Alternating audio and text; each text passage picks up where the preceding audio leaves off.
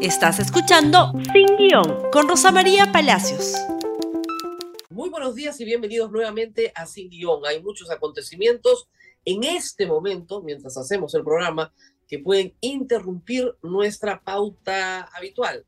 Está declarando Salatiel Marrufo a la Comisión de Fiscalización del Congreso y lo que dice es francamente explosivo. Y este programa se llama Pagando Errores, porque el presidente de la República cree que hoy tiene que defenderse de una tercera moción de vacancia, aunque él sea inocente de todo, porque está pagando los errores de otros. Y eso es lo que dijo anoche. Vamos a empezar por este breve mensaje que vamos a escuchar incompleto, pero vamos a escuchar. Hermanos y hermanas del Perú, de todas las sangres, muy buenas noches. Ahora de debatirse en el Congreso de la República una nueva moción de vacancia en mi contra, me presento ante ustedes, queridos compatriotas, a quienes me debo para ratificar una vez más que no soy corrupto, ni mancharía jamás el buen apellido de mis honestos y ejemplares padres, que como millones de peruanos trabajan de sol a sol para construir honestamente un futuro para sus familias. A lo largo de los 17 meses que lleva mi gestión, cierto sector del Parlamento tuvo como único punto en su agenda vacarme del cargo, porque nunca aceptaron los resultados de una elección que ustedes, estimados peruanos y peruanas, definieron con su voto en las urnas. Mañana afrontaré una tercera moción de vacancia basada en dichos de terceros que para rebajar sus penas por los presuntos actos cometidos abusando de mi confianza, intentan involucrarme sin pruebas. Esta noche ratifico que jamás le he robado un solo sol a mi patria, ni ayer, ni hoy, ni nunca. Soy honesto, un hombre del campo que está pagando errores por su inexperiencia, pero que nunca ha cometido delito alguno. De los terceros, que se encargue la justicia. Yo estaré aquí al frente y dando la cara para decirles la única verdad que existe. No soy corrupto.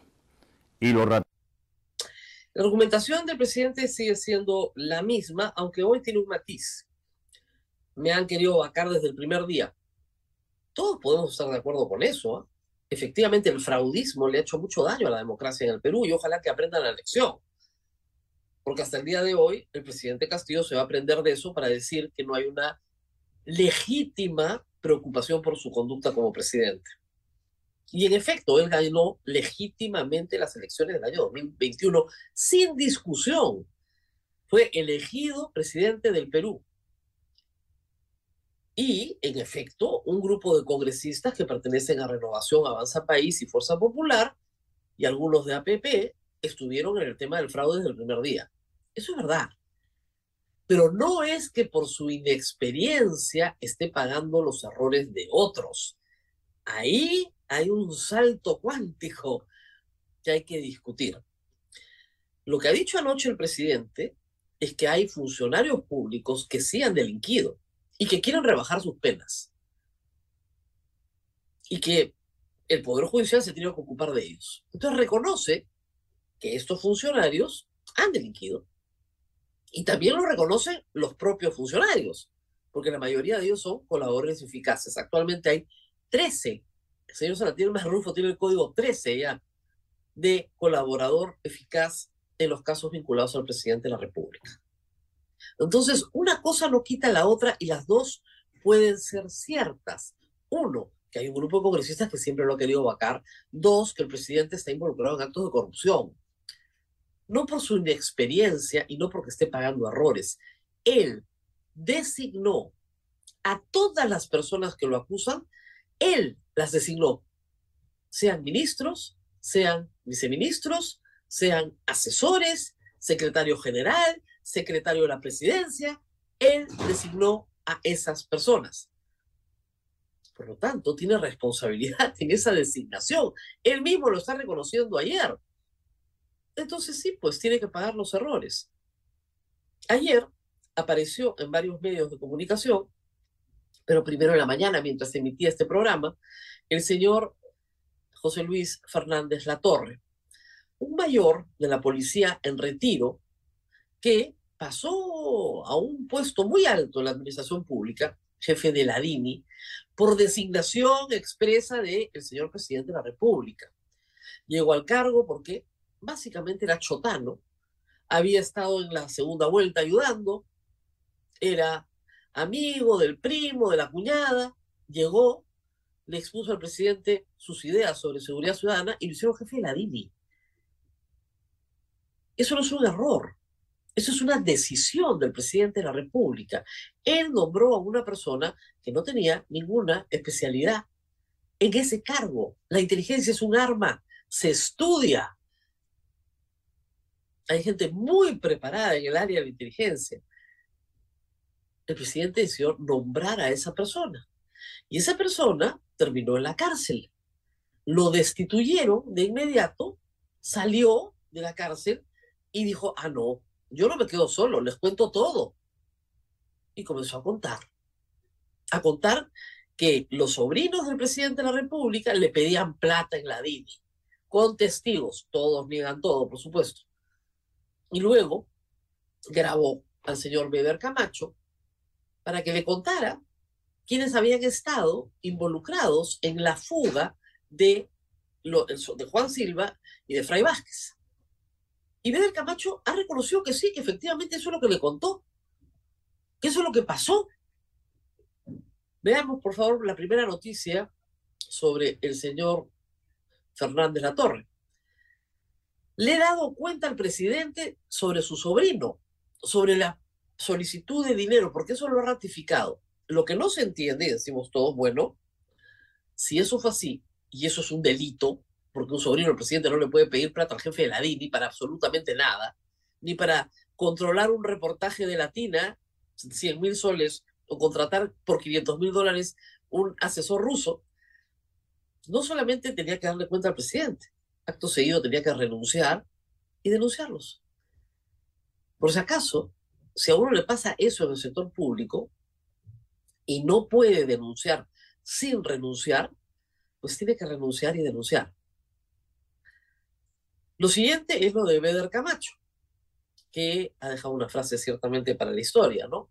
Soy leal, yo soy leal, pero no soy huevón. Este audio entre Beder Camacho y Jorge Fernández de eh, Jorge José Fernández La Torre contiene un relato de Beder Camacho, donde Beder Camacho le indica todos los participantes en la fuga o en el traslado de los prófugos de la justicia amparados por el presidente de la República, por supuesto, encubrimiento personal. Y hay un transportador, que es el señor Embelger, Verástegui, edecán del presidente. Hay uno que después fue Palomino, secretario general. Por supuesto está el ministro Chero. Están toda la colada, todo el cogollo metido ahí. Eso lo cuentan en este audio. Todos, Chimabucuro, etcétera, han salido Carrasco, Chero, todos han salido a negar cualquier participación en esto. Porque lo que Vedder le está contando en confidencia es una historia. Pero lo que está claro es que estas personas desaparecieron de la faz de la Tierra con ayuda. Y con mucha ayuda. Y después veremos con qué otra clase de ayuda. Pero en fin. Y también la señora primera dama ha salido a negar lo que dijo el señor Fernández La Torre el señor Fernández de la Torre dijo que la única razón por la cual el sobrino Rutbel Oblitas se manejaba con tanta familiaridad por ministerios, por la DINI, pidiendo cosas, pidiendo plata, etcétera, es porque tenía chantajeado al presidente con un video de una historia de violencia de género contra su esposa. Esto fue lo que inmediatamente sacó la oficina de la primera dama. Luego de haber escuchado a las cobardes e infames declaraciones del señor José Luis Fernández, donde deja entrever que en mi familia hubo violencia por parte de mi esposo, niego categóricamente estas afirmaciones que son una verdadera agresión a mi integridad como mujer. Junto a mi esposo, Pedro Castillo y mis hijos, creemos en la unidad, promoviendo la armonía y el desarrollo de la familia peruana como mujer, lucharé por acabar con la violencia que aún existe, pero también contra aquellas mentiras que más daño hacen a los peruanos. El señor José Luis Fernández, hay que aclarar, no dijo que él conocía el video, ni que había visto el video, ni que Ruthven Oblitas le había contado que existía el video. Lo que dijo es que una tercera persona le había dado esa información. Eso fue todo. Todo esto, por supuesto, tiene que corroborarse. Y ustedes dirán, pero son solo dichos. En este caso es el dicho de una persona que no tenía preparación para la posición que ocupó, que está molesto y lo dice, hicieron llorar a su hijo, lo dejaron abandonado. Pero ese señor sabe perfectamente todo lo que habían hecho por Juan Silva, por Fray Vázquez. Está sentado en una carceleta solo y nadie va a preguntar por él. Y de lo único que se entera es de que lo han destituido del cargo. ¿Debió haber contado esto antes? Por supuesto, renunciaba y contaba todo. Eso no quiere decir que su testimonio no tenga valor. Vamos al otro testimonio, el que yo creo que tiene muchísimo más valor. No sé si podemos entrar. Salatiel Marrufo está declarando en este momento a la Comisión de Fiscalización. No solo ha ratificado lo que dijo ya su abogado o la señora Sada Goray, ha dicho con absoluta claridad que le entregó dinero a General Alvarado para que éste lo entregue al presidente de la República en este caso estamos hablando de millones de soles. Según su, propio, su propia declaración, ha pagado dinero para que el presidente compre, compre la libertad de sus sobrinos en el sistema de justicia, pero que también ha pagado una cantidad de dinero importante para que el presidente compre votos de parlamentarios que evitaron su segunda vacancia tiene los nombres de algunos de ellos que pertenecen al bloque magisterial o a Acción Popular. Y hoy se vota una nueva vacancia. ¿Cómo van a responder estas personas a la hora de votar hoy? El señor Salatil Marrufo señala que sí, se coludió en una serie de actos de colusión con la señora le sacó el dinero en armadas y el dinero sirvió, les hago un resumen rápido, para pagarle al ministro, para pagarle a congresistas, para pagarle al presidente, para pagarle a la hermana del presidente y que el presidente incluso pedía mensualidad para cada uno de sus hermanos.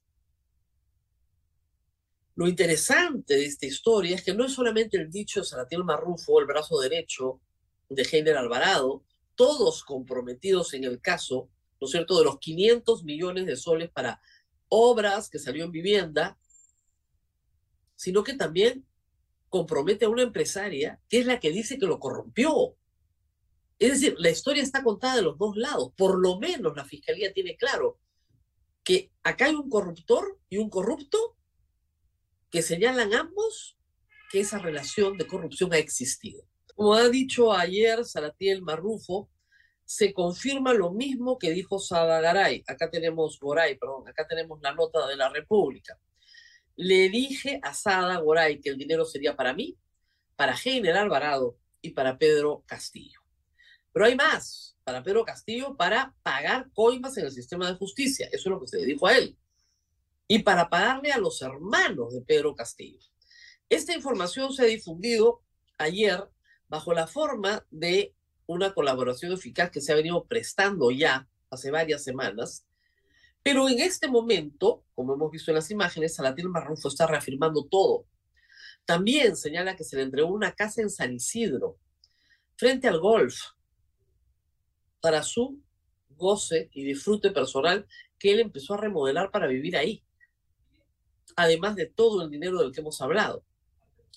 La señora Boray dice en varias declaraciones, incluso anoche nuevamente, que puede demostrar el origen ilícito de todos estos dineros que son muchos, la verdad, una familia muy rica, muy afortunada, de perfil muy bajo, la verdad, pero eh, que tiene 18 millones de, dólares para comprar un terreno y 47 millones después de dólares después se los pagan. Y que estas cantidades de dinero, en comparación con la ganancia que estaban haciendo por la asignación que se hizo al fondo Mi Vivienda, bueno, era poco para sus expectativas.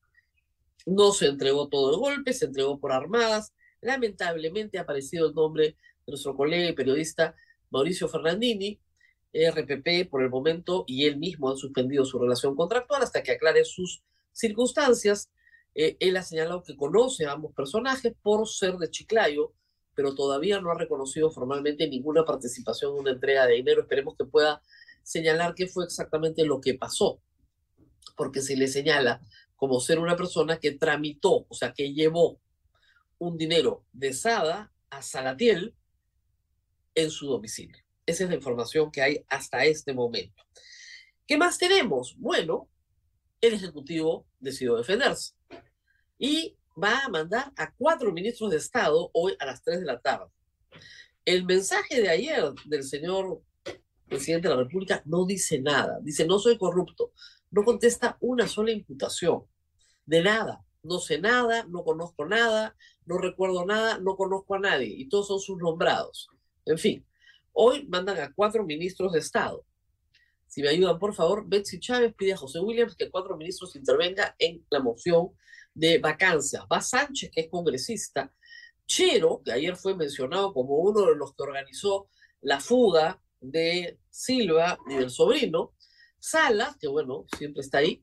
Y eh, finalmente el doctor Landa, que ha sido magistrado del Tribunal Constitucional y supongo que va a defender la tesis de que la vacancia por incapacidad moral no se aplica a delitos comunes. Pero en fin.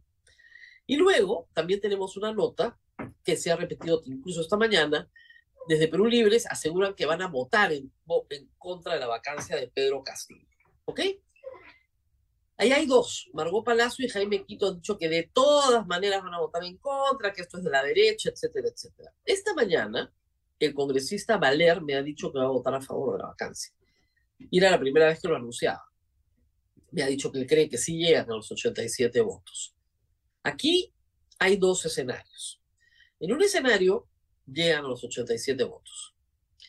Si es así, se emite una resolución en la cual el presidente queda vacado del cargo y se invita inmediatamente a la señora Dina Boluarte a juramentar como presidenta del Perú. Esto puede realizarse esta madrugada o mañana, en la mañana. Una vez que ella juramenta, ella tiene que convocar a un Consejo de Ministros, que esperemos sea un Consejo de Ministros conversado con el Parlamento.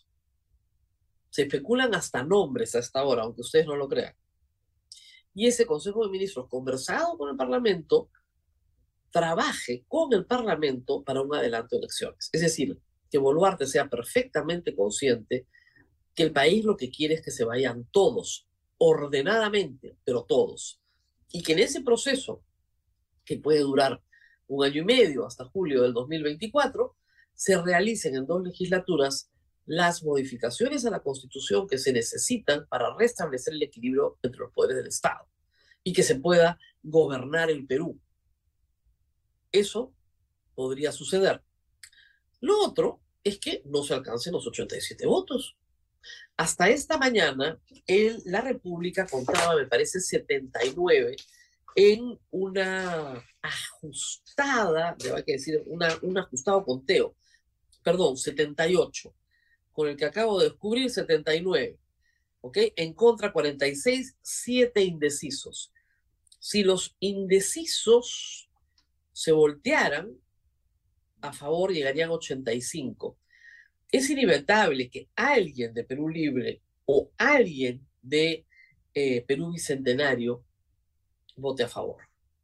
O alguien muy asustado en el bloque magisterial porque ha visto su nombre, como receptor de dinero. Ahí tienen la infografía publicada por la República. Si no se consiguen los votos, si no se llega a los 87 votos, ustedes ven ahí toda la correlación de fuerzas, ¿qué puede pasar? Nada. Mañana es feriado, pasado también es feriado, el señor presidente sigue siendo presidente, pero su presidencia queda tremendamente debilitada, pero tremendamente debilitada. Estamos hablando de muy serias acusaciones que no son de hoy día. Hay algunos con razón, y tienen razón, que señalan no puede ser que horas antes de que se vote una vacancia aparezcan todos estos a hablar. Esto es lo mismo que le hicieron a PPK, lo mismo que le hicieron a Vizcarra. Sí, es parte de una misma línea argumental, por supuesto. Pero en el caso de Pedro Castillo, los delitos han sido cometidos en el ejercicio de su mandato. No son delitos antiguos, de un pasado como funcionario público. Y los testigos son autoridades de este gobierno designadas por él, que vienen hablando con la fiscalía desde hace meses. El presidente ya tiene seis carpetas fiscales que lo involucran en distintos delitos. Esto solamente es ahondar en lo mismo y en lo mismo y en lo mismo. Y es difícil de creer de que Silva, que es culpable por donde lo miren, porque tiene un audio en el que recibe 100 mil soles, ¿no es cierto?